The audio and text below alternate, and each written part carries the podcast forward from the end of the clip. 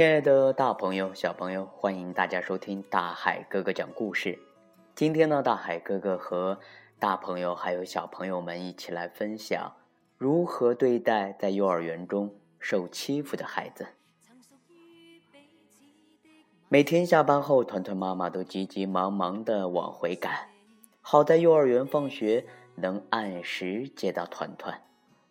今天啊，他满心欢喜的赶到幼儿园。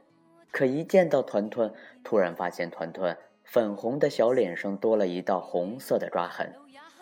团团妈妈心里真不是滋味儿。幼儿园老师马上向团团妈妈解释了情况。原来啊，班上那个长得非常结实的小男孩和团团一起玩，玩着玩着就为一个玩具争了起来。老师赶紧跑来劝阻，可小男孩的手啊，以迅雷不及掩耳之势。抓到了团团的小脸上，一道红红的血印抓了出来。在幼儿园中，小宝宝间免不了闹矛盾，出现咬伤啊、抓伤的情况，这是由于孩子的年龄特点造成的。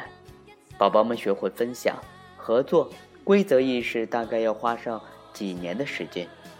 到了幼儿园大班啊，小宝宝们才会初步的懂得谦让。但由于现在宝宝一般入园年龄比较小，自控力比较差，宝宝们并不能有效的控制自己的情绪。家长看到了自家宝宝受了委屈，心中肯定不舒服。那家长又该如何对待这种意外的情况呢？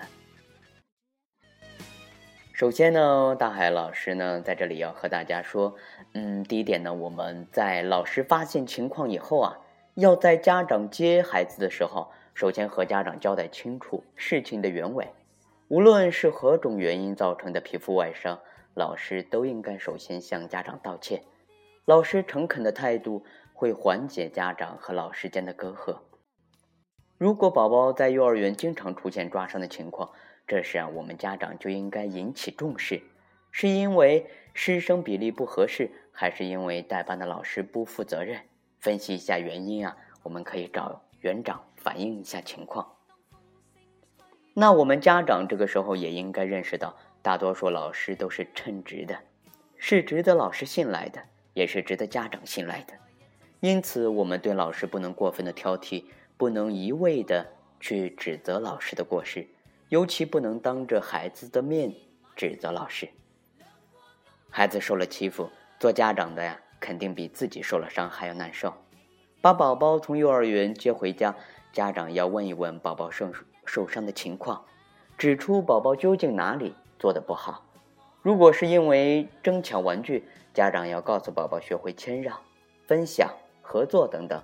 同时呢，我们作为家长来说，也要告诉孩子一些保护自己的方法，比如当别人上来抓你的脸时，你可以用胳膊挡住；当别人抢你的玩具的时候，你可以告诉老师。让老师来主持公道，千万不要因为自家宝宝受了欺负，你你就对宝宝说：“你怎么那么笨？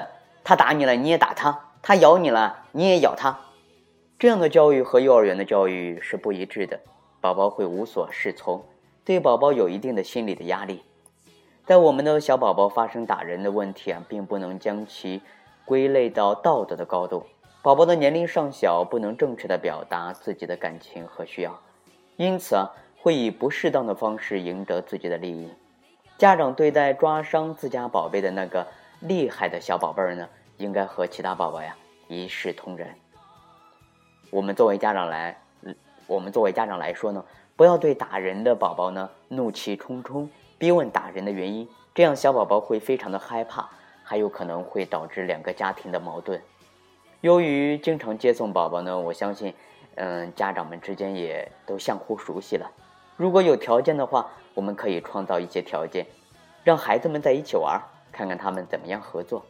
如果宝宝间出现了争执呢，家长可以看看他们是否能够自己解决。如果两个宝宝快急了，家长才可以做出正面的调解，告诉他们正确的做法。亲爱的大朋友、小朋友，对于我们大朋友来说，我们呀要给我们的宝宝剪剪指甲哦。剪完指甲以后，用小锉呃去掉毛刺，这样宝宝才不会抓破呃皮肤和脸，也不容易抓伤别的宝贝儿。好了，亲爱的大朋友、小朋友，我是大海哥哥，我们呀，下期节目见。